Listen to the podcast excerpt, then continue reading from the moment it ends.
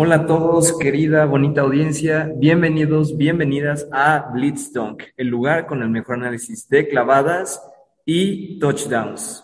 Y el día de hoy, pues recapitulando la semana 3 de la NFL en este cuarto capítulo ya, obviamente los picks para la semana 4 y también dos noticias importantes dentro del mundo de la NFL.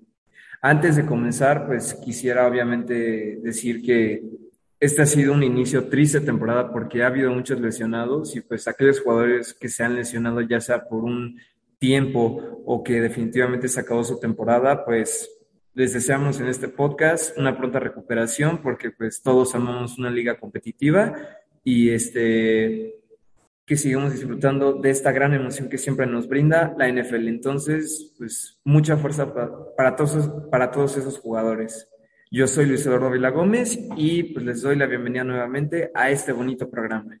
Y ahora sí, comenzamos. Pues es semana 3, sí, creo que ya hay rumbo más claro, pero aún hay equipos que no encuentran su balance, hay otros que ya lo están encontrando y de plano hay unos que tú puedes decir, no, pues ellos son los favoritos para ganar en cada conferencia. Y bueno, sin más que esperar, vamos al primer partido que fue el Thursday Night Football entre Steelers y Browns, en donde Browns ganó 29-17 a Steelers.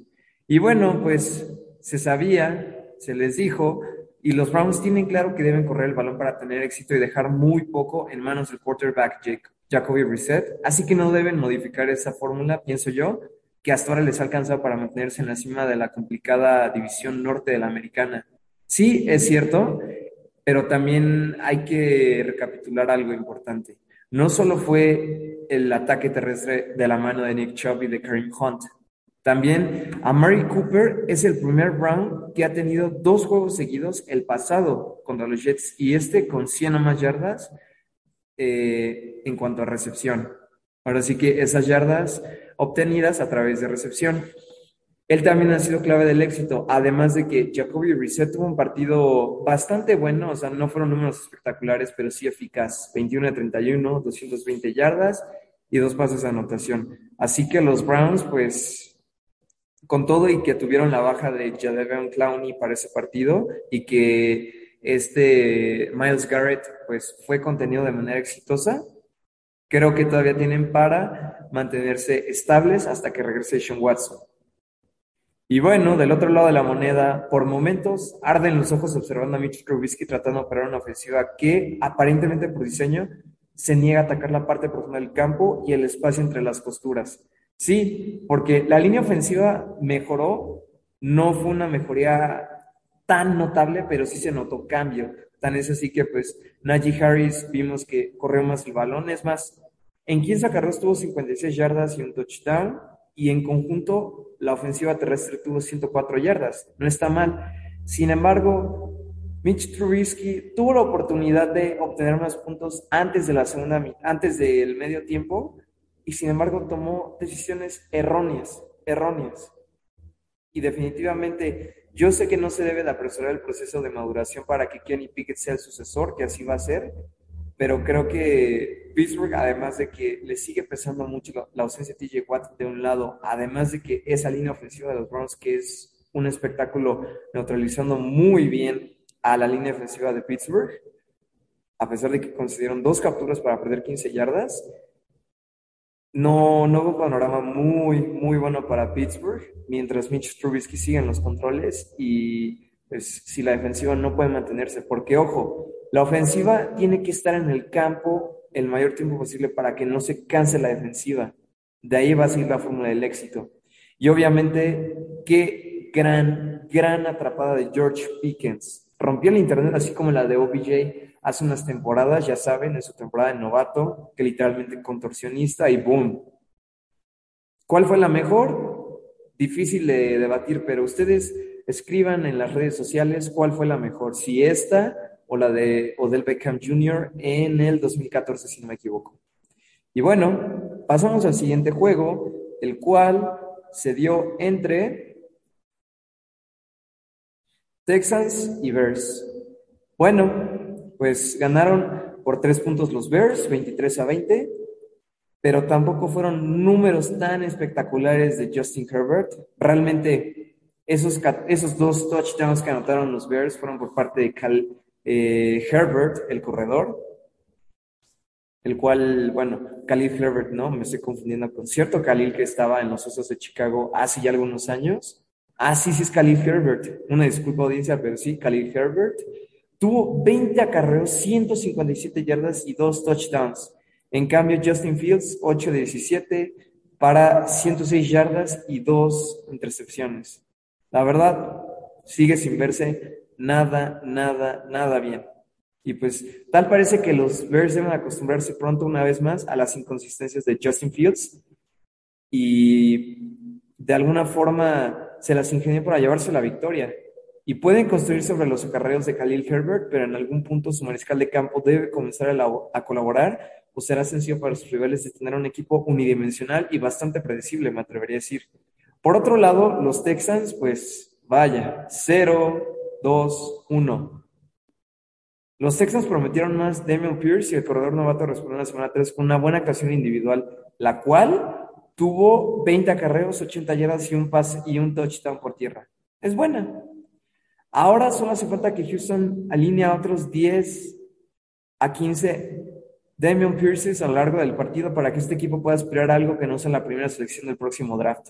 Es un hecho, pero oigan, a pesar de las dos intercepciones, creo que Davis Mills quita las intercepciones, tuvo un buen partido, 20 de 32 para 145 yardas y un pase anotación, pero definitivamente, así como el hecho de que necesitamos más Deshaun Watson a la ofensiva o más J.J. Watts a la defensiva en su momento, para que los Texans puedan seguir compitiendo en el más alto nivel. Y sobre todo en una división que está bastante misteriosa, me atrevería a decir. Y bueno, del otro lado tenemos a Raiders, que él le ganó, ah no, Raiders, una disculpa, me confundí, Raiders que perdió por dos puntos ante los Titans y siguen 0-3. ¿Cómo perdieron? 24-22. Y pues, ay, estos Raiders son el único equipo que no ha ganado esta temporada. Después de la ruta salida John Gruden el año pasado, Rich Bishaga logró, llegar al, logró llevar al equipo a playoffs, pero esas credenciales no fueron suficientes para mantenerlo en el puesto de manera definitiva y el equipo apostó por Josh McDaniels. ¿Y el resultado de esa decisión? Pues sí, es un 0-3. El mismo Josh McDaniels que fue el coordinador ofensivo de los Pats por mucho, mucho tiempo. ¿Cuál es el problema aquí con los Raiders? La defensiva. Defensiva, simple y sencillamente eso fue la defensiva.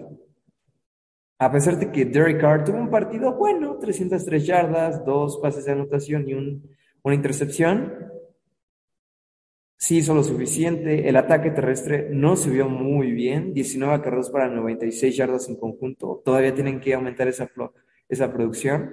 Pero lo curioso aquí, la estrella en cuanto a yardas por recepción, Mac Hollins, 8 recepciones, 158 yardas y un pase y un touchdown anotado.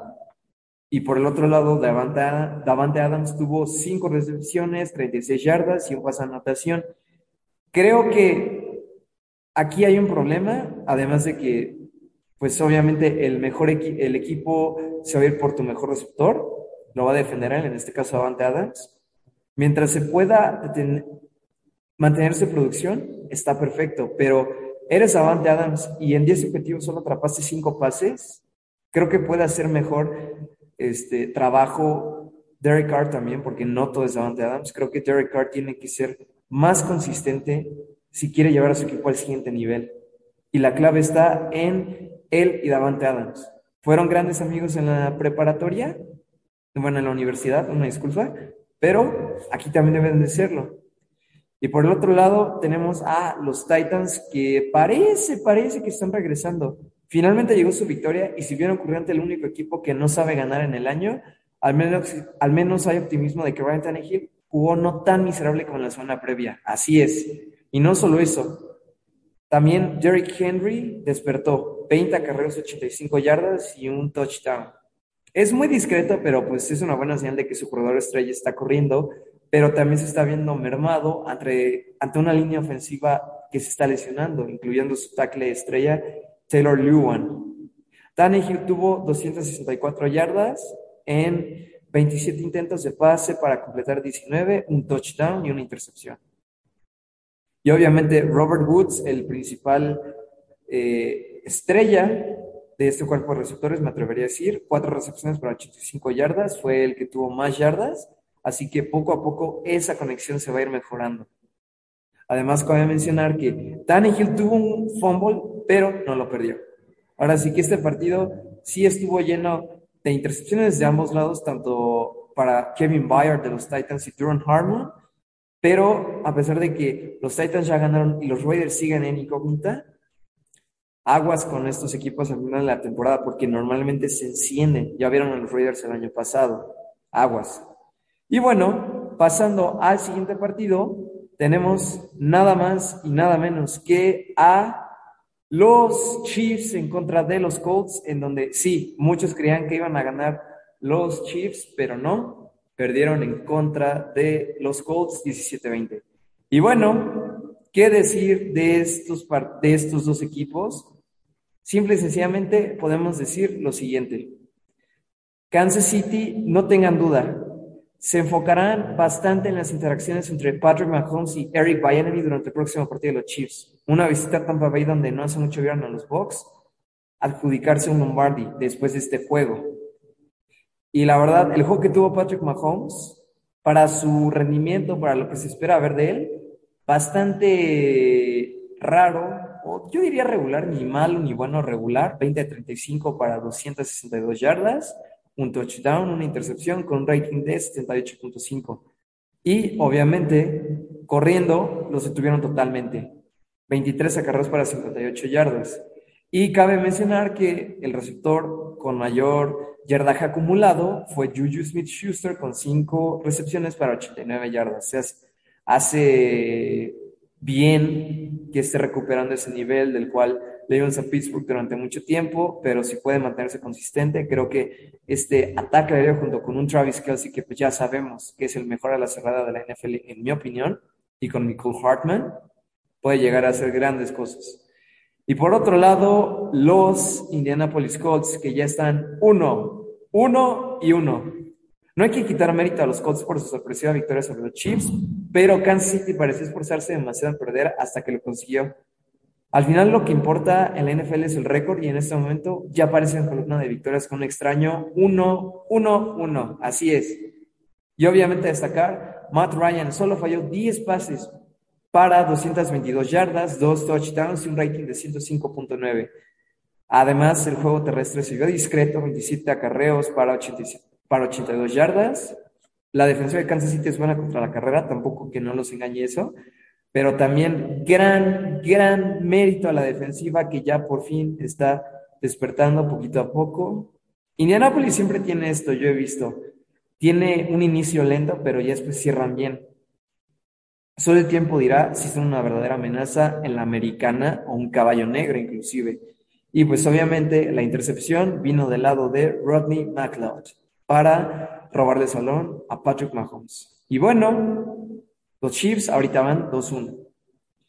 Y pasando al siguiente encuentro de este día, domingo, fueron los Bills en contra de los Dolphins, quizá el offset más sorpresivo de la semana, definitivamente. Yo en mi quiniela dije, van a ganar los Bills, pero wow, o sea, sigo sin creer que Miami esté 3-0. A pesar de la derrota, los Bills y particularmente Josh Allen jugaron bien contra Miami. Hay algunas tuercas que hace falta ajustar, pero no es ilógico suponer que el resultado podría haber sido con una línea ofensiva y una defensiva secundaria completa, porque no tuvieron los dos safeties estrellas, sobre todo, ¿por qué? Porque Micah Hyde va a quedar fuera toda la temporada por una lesión en el cuello. Jordan Poyer tampoco jugó por lesión. Y obviamente están esperando el regreso de Trey Davis White, su corner estrella. Así que, poquito a poco, si tienen a Poyer arriba y a Trey Davis White, van a tener cero problemas los Bills enfrente. Y obviamente Josh Allen, Nada más vean cuántos pases. 63 pases, o sea, wow, eso está increíble. Obviamente eso te demuestra que está jugando a un nivel MVP, además de que, pues, individualmente sus corredores no tuvieron el mejor juego, a pesar de que en conjunto el ataque terrestre contó 115 yardas, pero sin intercepciones, dos pases de anotación y solo fallando 21 pases, no está mal, la verdad. O sea, ese es el Josh Allen que conocemos. Y obviamente, Stephon Diggs liderando, como siempre, todos, todos esos pases. Ahora sí que siendo la estrella en cuanto a recepciones, ¿no? Y del otro lado tenemos a los Dolphins 3-0. La calidad de las victorias sobre Ravens y Bills primordialmente tienen a Miami en el sitio de honor, en quizá ahorita el mejor equipo de la NFL puede ser. La defensiva está jugando de forma increíble y si logran manufacturar un mejor ataque terrestre pronto, estarán en o cerca de la cima de nuestro listado a lo largo de todo el año. En este caso, en quizá el mejor equipo de la liga. A eso me refiero con listado. Y bueno, tuvieron un susto porque también Tua Tagovailoa salió lesionado de la cabeza, regresó sorpresivamente, aunque ahí hay un chanchullo, porque pues no es lógico que regrese después de un golpe tan abrupto en la cabeza, pero digo, qué bueno que pudo regresar, o sea, su salud es lo importante, pero es muy curioso cómo se ha manejado Miami en ese aspecto. No tuvo un partido espectacular, pero pues obviamente el ataque terrestre tampoco, dos touchdowns. Lo que pasó simple y sencillamente fue que la defensiva jugó bien, jugó bastante bien y obviamente todo inició gracias a que tacleadas por pérdida en total tuvieron cuatro, o sea, es un buen número. Tuvieron cuatro capturas y además un balón suelto recuperado por Melvin Ingram. Solo hará falta ver si estos Dolphins de verdad son amenazantes o si son inconsistentes o si de plano siguen reconstruyéndose para el futuro, pero todo apunta a que los Dolphins van en buena dirección, aunque pues hay cosas sospechosas por ahí. Pero bueno, no se le quita mérito a sus dos victorias increíbles, sobre todo la pasada contra los Ravens, yo lo dije, pero insisto, hay que ver si estos Dolphins son de verdad. Y el siguiente partido, Detroit en contra de Minnesota, donde Detroit iba ganando, pero Minnesota vino de atrás anotando 14 puntos en el último cuarto, ganando 28-24. Jared Goff tuvo un buen partido para sus estándares, Kirk Cousins también, y obviamente a destacar el ataque terrestre de ambos equipos, ambos superando las 100 yardas, 125 para Minnesota, 123 para Minnesota, 139 para Detroit respectivamente. Y obviamente los sustos fueron cuando Amon St. Brown se vio lesionado, pero regresó al encuentro.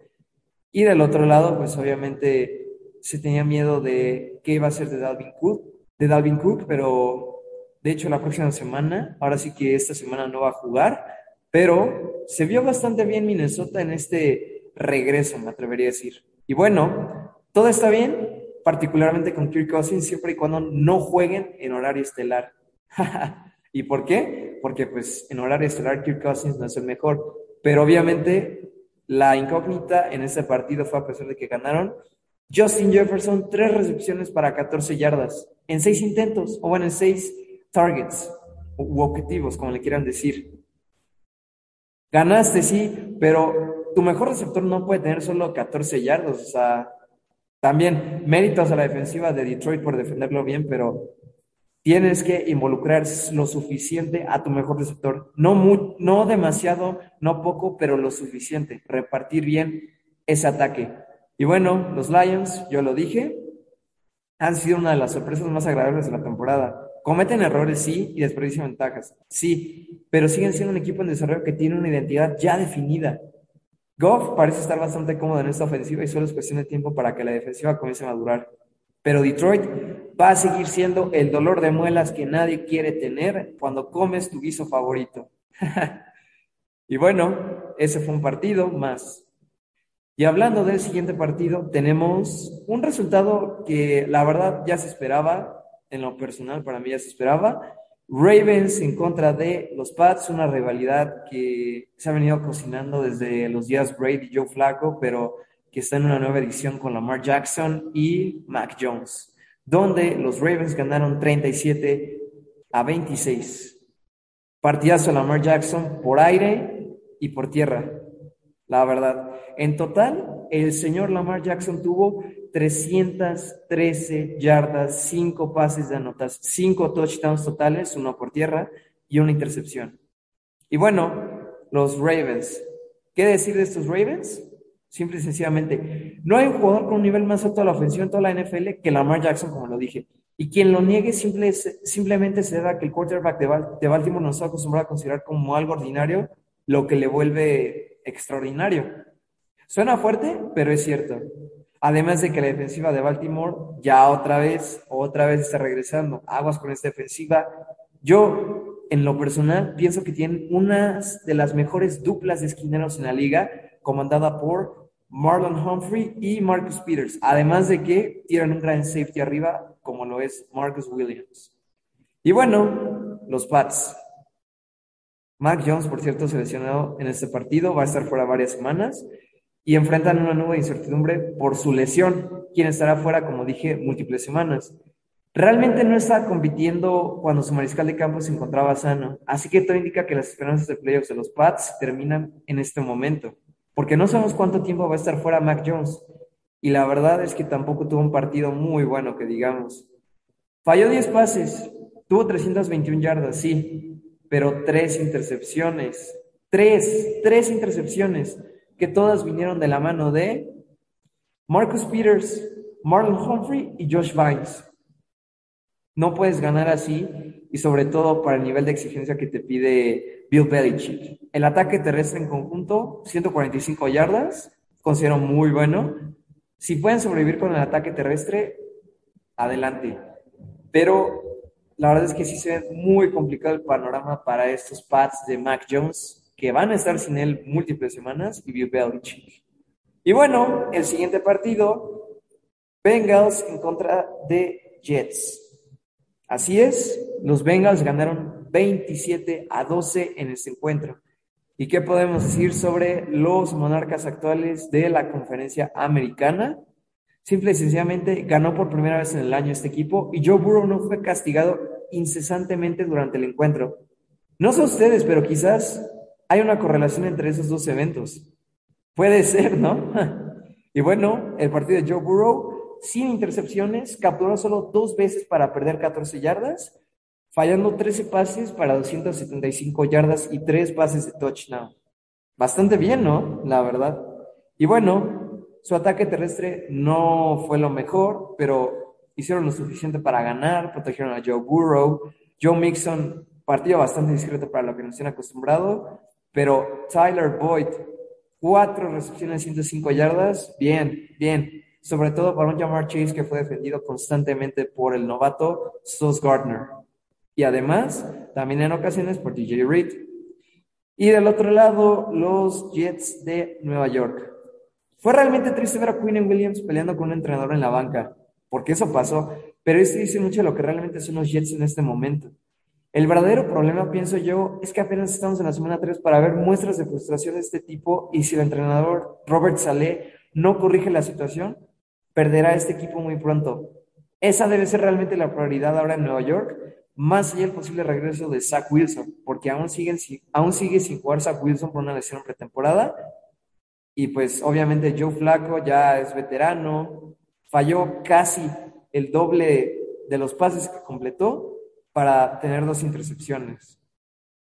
Y la verdad es que su ataque terrestre tampoco se vio bastante bien, pero Garrett Wilson sigue mostrando que es un gran receptor que puede llegar a consolidarse como uno de los mejores en la liga. Vamos a verlo en el futuro no muy lejano y lejano al mismo tiempo. Y bueno, pasando al siguiente encuentro, tenemos a Filadelfia en contra de Washington. Filadelfia, el segundo equipo que está 3-0 y el único de la nacional que tiene ese récord. Porque en la americana hay un invicto y en la nacional también. Perfectamente equilibrado como todo debe de ser, diría Thanos. Y bueno, las Águilas, en mi opinión, comparando con los Dolphins, sí son, pienso que son el mejor equipo de la NFL. Está mejor balanceado que Miami. Filadelfia solo necesitó que Jalen Hurts se iluminara en el segundo cuarto con tres pases de touchdown frente a Washington para asegurar la victoria. Pero eso no podría ser suficiente para que los Eagles mantengan el invicto cuando llegan a un tramo en el que enfrentan a Jaguars, Cardinals, Cowboys y Steelers en semanas consecutivas. Su defensiva ha sido una muralla. Esa es la buena noticia. Luego de capturar, oigan esto, nueve veces a Carson Wentz y permitir 15 puntos en sus últimos dos partidos. Si logran mantener este nivel, Filadelfia no solo es un contendiente en la nacional, es equipo de Super Bowl. Si así siguen jugando, definitivamente. Jalen Hurts, 340 yardas, tres pases de anotación. Y por tierra, 20 yardas. Sí, fue discreto por tierra, pero por aire, wow, 123 de rating. Y obviamente, props para Devonta Smith y AJ Brown, que siguen demostrando ser un dúo de receptores invencible. No invencible, pero sí muy fuerte, porque nadie es invencible en esta liga. Lo hemos visto.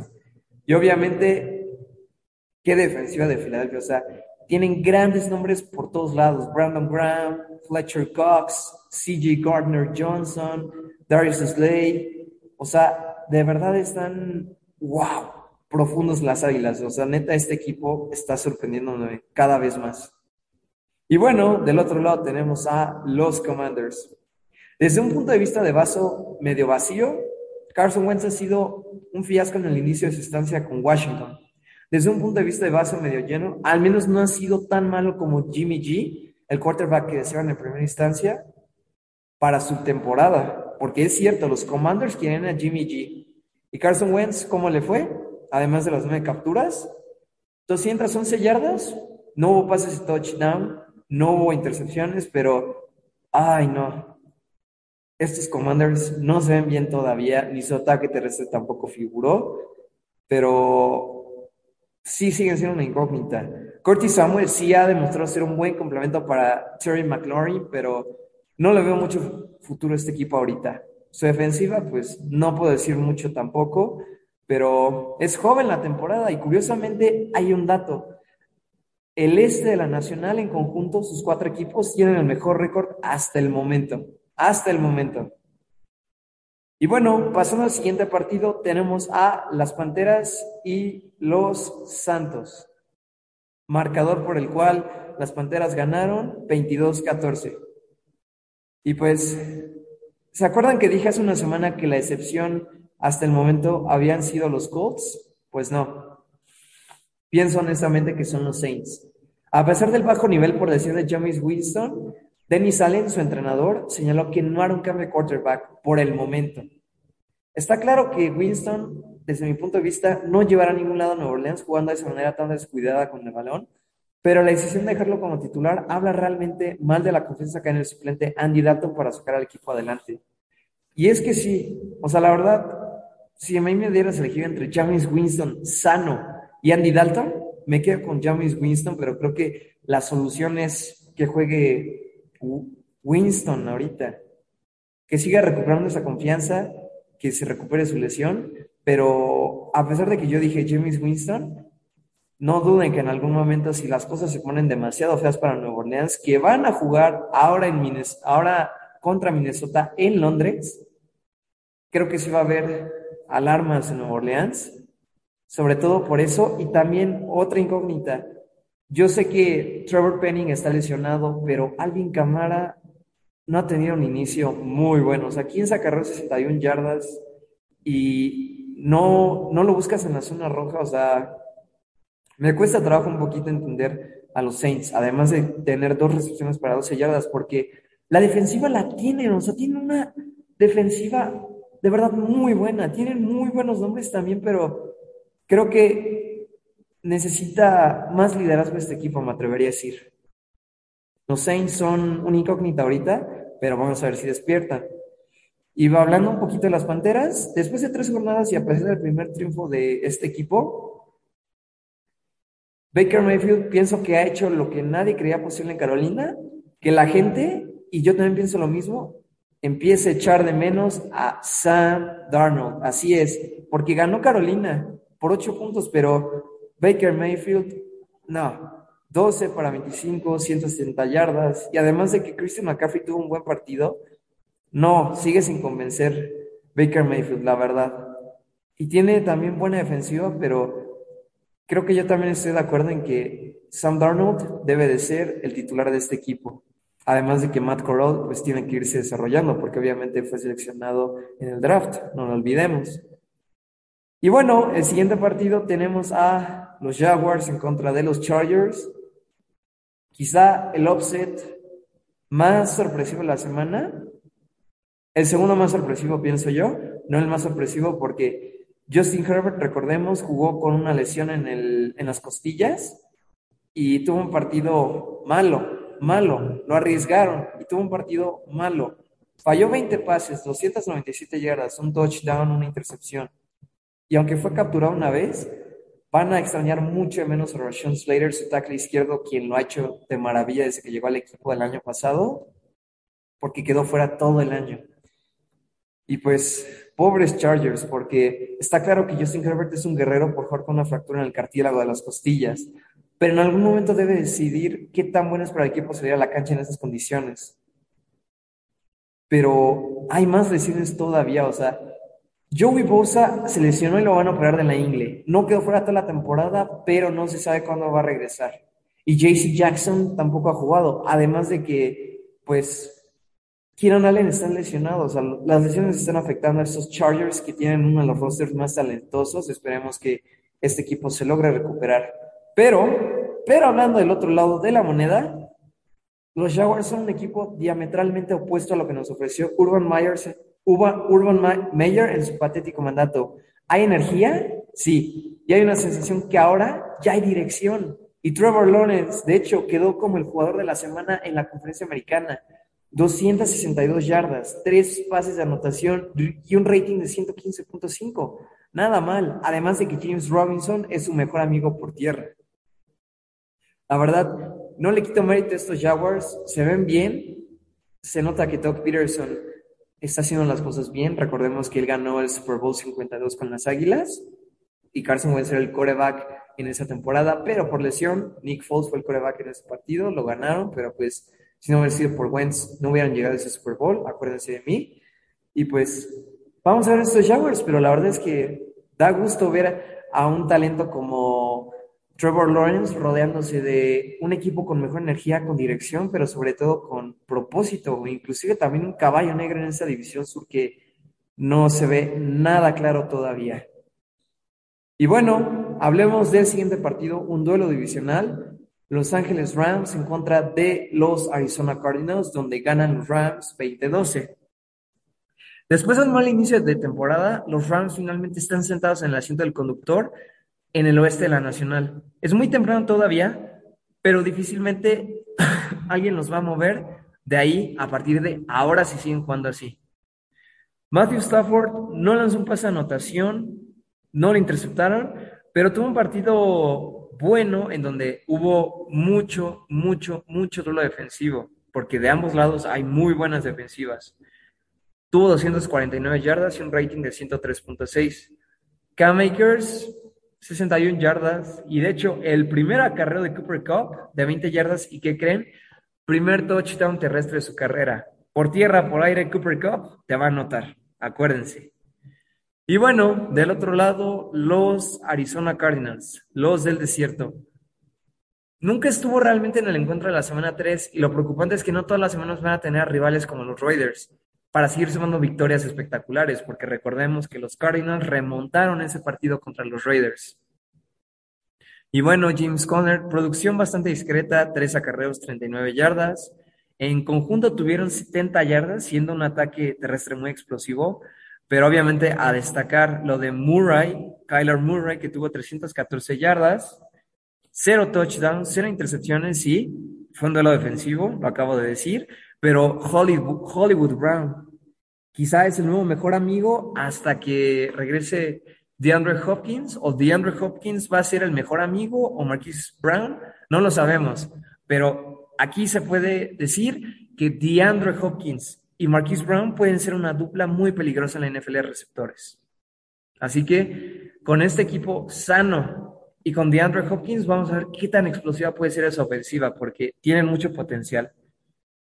Y bueno, del otro lado de la moneda, en este caso, en el norte, porque este fue casi en el suroeste, porque se fue en Phoenix, tenemos el partido entre Atlanta y Seattle, donde los Falcons ganaron 27 a 23. Y bueno, Atlanta. El domingo vimos las dos caras de Marcus Mariota. El que puede montar una larga serie de touchdown y el que puede arruinar el partido con un, balón suelto en el momento menos oportuno.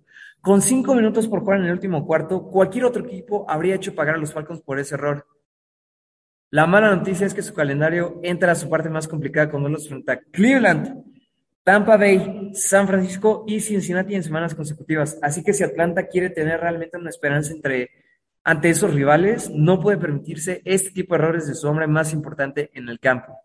Y pues Marcus Mariota tuvo un partido para sus estándares bueno, 13-20, 230 yardas, un touchdown, una intercepción y un rating de 99.8. Pero el highlight fue Cordarrelle Patterson, 17 acarreos, 141 yardas y un touchdown, que lo dejó como el jugador de la semana 3 en la conferencia nacional. Además de que Kyle Pitts lo involucraron más, 5 recepciones, 87 yardas en 8 intentos. Atlanta creo que ofensivamente está encontrando otra vez una identidad de la mano de Marcus Mariota, obviamente. Y del otro lado de la moneda, Seattle.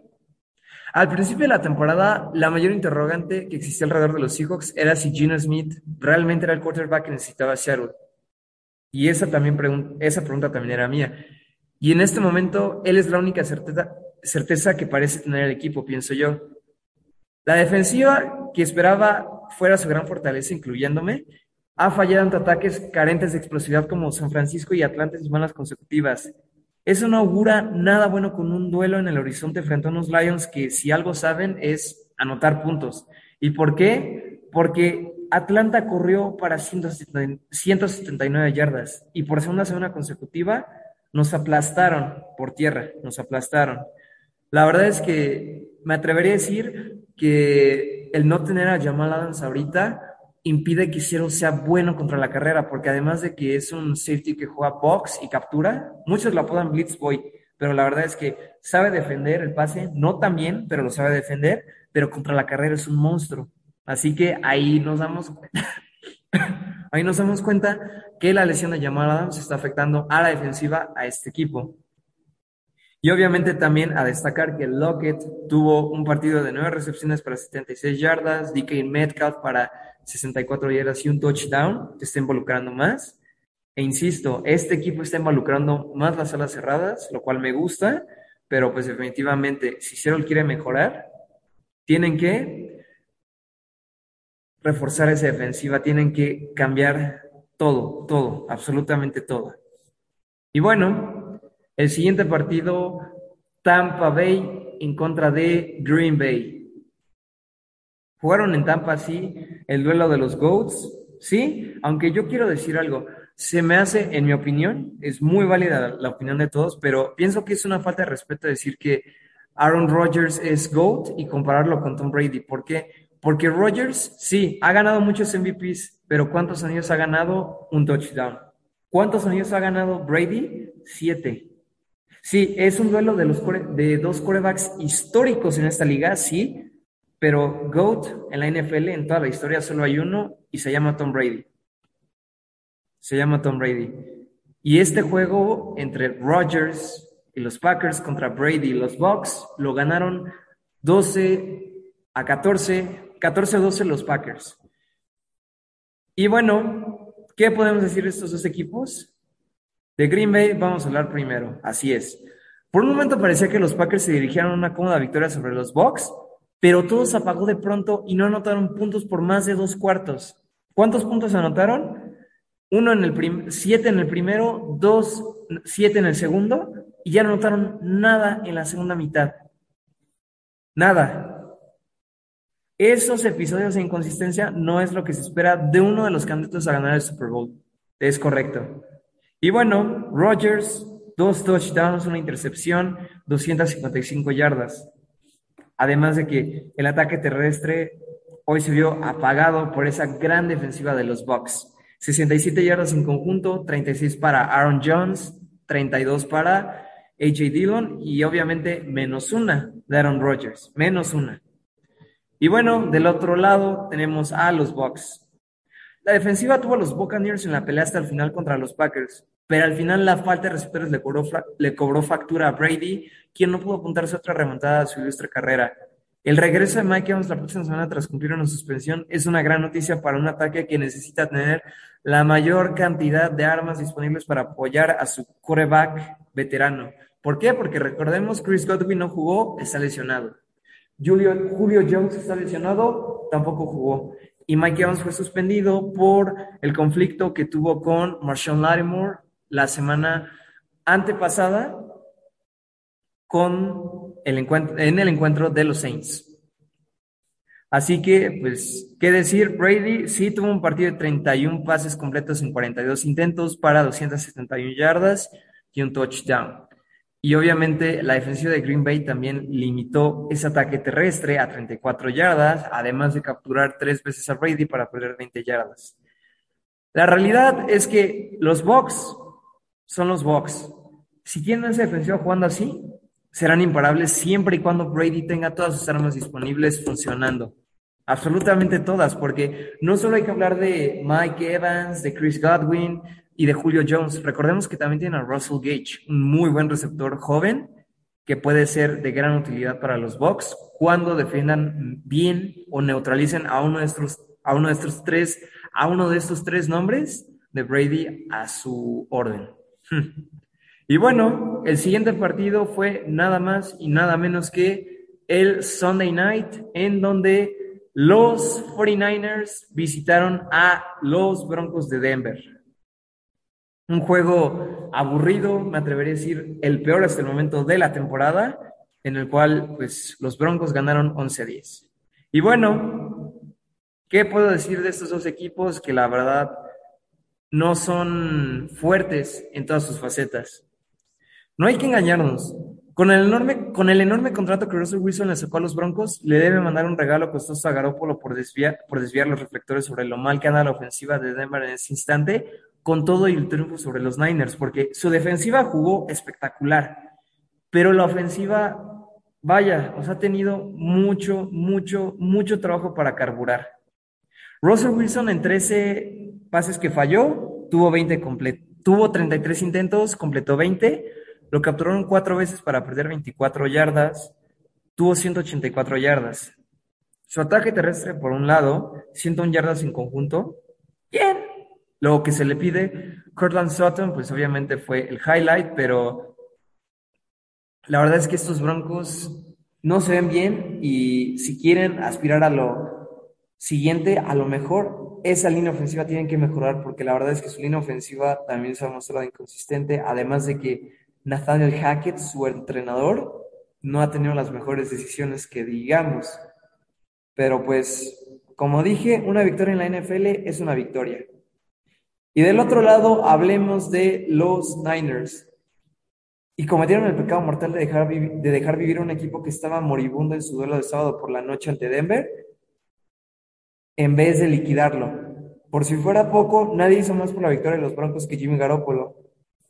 El problema es que juega para San Francisco. ¿Y por qué? Porque Jimmy Garoppolo cometió un safety. Al estar encerrado dentro de su propia yarda 5, retrocedías atrás y a salir de la zona de anotación cuando pisas, ahora sí que la parte blanca de la cancha, cuando ya sales de las diagonales, se considera un safety, te taclen o no. Aplicó la misma de, Dan Orlovsky hace algunos años, del cual reaccionó en Twitter. Hmm, curioso dato, ¿no? Y bueno, también cabe mencionar que estos Niners cometieron errores al final del juego que permitieron a los Broncos sellar la victoria, donde Roy Ray McLeod tuvo un balón suelto que recuperó Denver. Y además de que Jonas Griffith interceptó a Jimmy Garoppolo. ¿Para qué? Para sellar esta victoria. Partido aburrido, sí, pero hey, los Broncos están 2-1, ¿no? Mientras que los Niners se nota que van a extrañar mucho también a Trent Williams, el mejor tackle izquierdo en la NFL hoy en día, porque se dio lesionado. Va a estar fuera unas semanas, pero esperemos que no sea mucho, porque es un deleite ver jugar a este gran tackle, la verdad. Y bueno, pasamos al Monday Night Football, diría John Sutcliffe, el cual otro capítulo de Cowboys Giants, donde los Cowboys ganaron 23 a 16 a los Giants. Y bueno, los Cowboys están 2-1. ¿Cuál es la conclusión que sacamos de este equipo? Son el equipo de Dak Prescott. Pero sería interesante ver qué ocurre cuando el quarterback regrese a su lesión en la mano y comete el primer error. En este momento, Cooper Rush, el quarterback titular actual, se ha ganado más de un aficionado y seguramente no pasará mucho tiempo para que escuchemos cómo corean su nombre en las tribunas. Sí, además de que su defensiva fue clutch al final, fue clutch, así es. Porque Trevon Diggs le interceptó un pase a Daniel Jones para sellar esa victoria, además de que Micah Parsons, como siempre, es espectacular. Pero ojo, ¿creemos que Dallas le iba a sufrir? Hasta ahorita no pero se van a venir pruebas duras para estos Cowboys, se van a venir. Mika Parsons no tuvo captura, pero tuvo una tacleada por pérdida muy importante. Pero estos Cowboys se van a ver bien mientras Cooper Rush no comete errores, pero obviamente hace falta ver qué tanto puede hacer este equipo con equipos que puedan competir en la conferencia. Así es. Y bueno, los New York Giants. ¿Qué podemos decir de estos Giants? ¿Qué, creen? Adivinen. Al igual que los Dallas Cowboys, están 2 a 1. Perdieron el paso con respecto a las Águilas y los Vaqueros en la batalla por el este de la Nacional una sola noche. Pero lo positivo es que Saquon Barkley, así es, está recuperado 100% y en la forma que lo vio brillar como novato. Ahora, no estaría mal que el resto de las armas ofensivas hagan su trabajo. En especial, ¿saben a quién? Kenny Golladay. Así es, porque Sterling Shepard va a estar fuera toda la temporada por una terrible lesión que sufrió en el partido. Pero de verdad, si Saquon Barkley puede involucrar, puede ser un factor también a la ofensiva, recibiendo pases, no solo corriendo. Y Danny Dimes, así le vamos a decir ahorita, Danny Dimes no comete errores. Creo que estos Giants tienen mejor identidad de la que le hemos visto en años recientes. Y bueno, ese fue el recap de la semana 3. ¿Y qué podemos decir de las noticias más importantes en la semana? Pues bueno, ¿se acuerdan del Pro Bowl? Así es, el tazón de los, de los profesionales, donde los mejores jugadores de cada conferencia juegan entre sí, pero no al mismo nivel para evitar lesiones. Pues bueno, ahora la NFL está reemplazando el Pro Bowl con una competencia de habilidades de varios días y un juego de flag football o tocho bandera para nosotros en México, que se jugará en Las Vegas el domingo antes del Super Bowl, ahora conocidos como los Pro Bowl Games.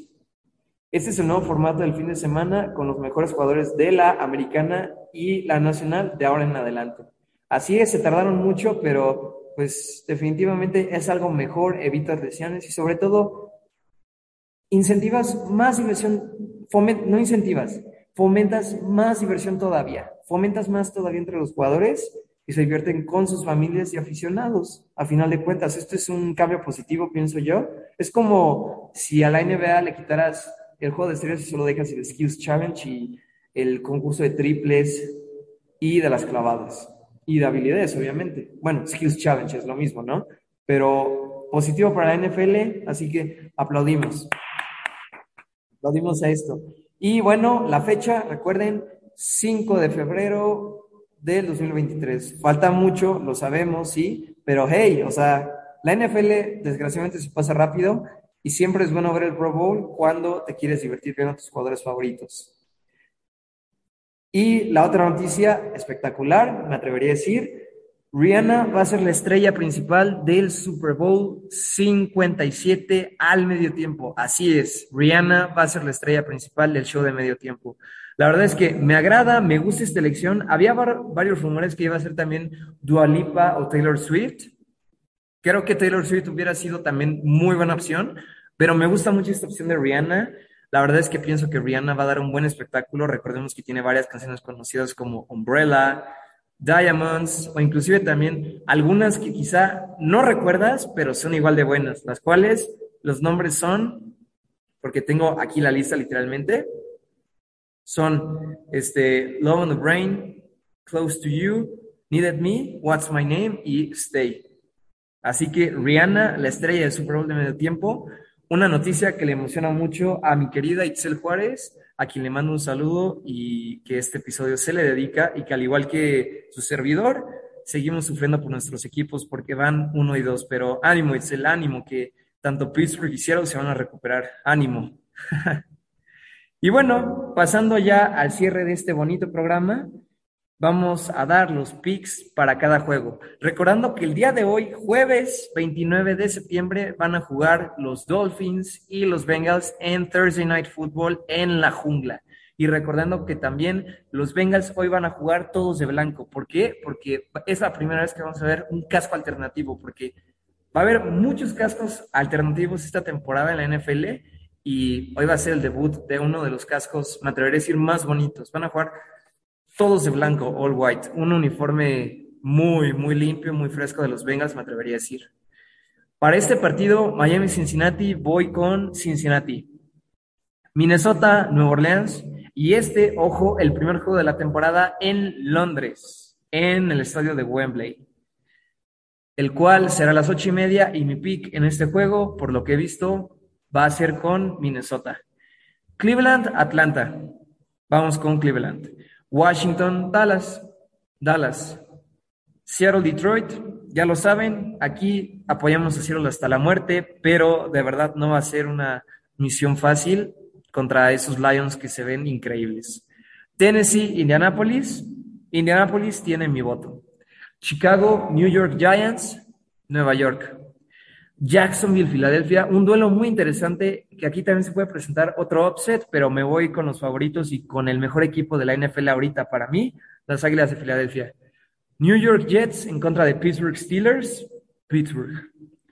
Buffalo Bills en contra de Baltimore Ravens, un gran platillo. Voy aquí con los Buffalo Bills. Los Ángeles Chargers, Houston Texans. A pesar de con todo y las lesiones y que posiblemente Justin Herbert no pueda jugar, me voy con los Chargers. Siento que tienen un mejor talento individual que Houston. Arizona en contra de Carolina, Arizona.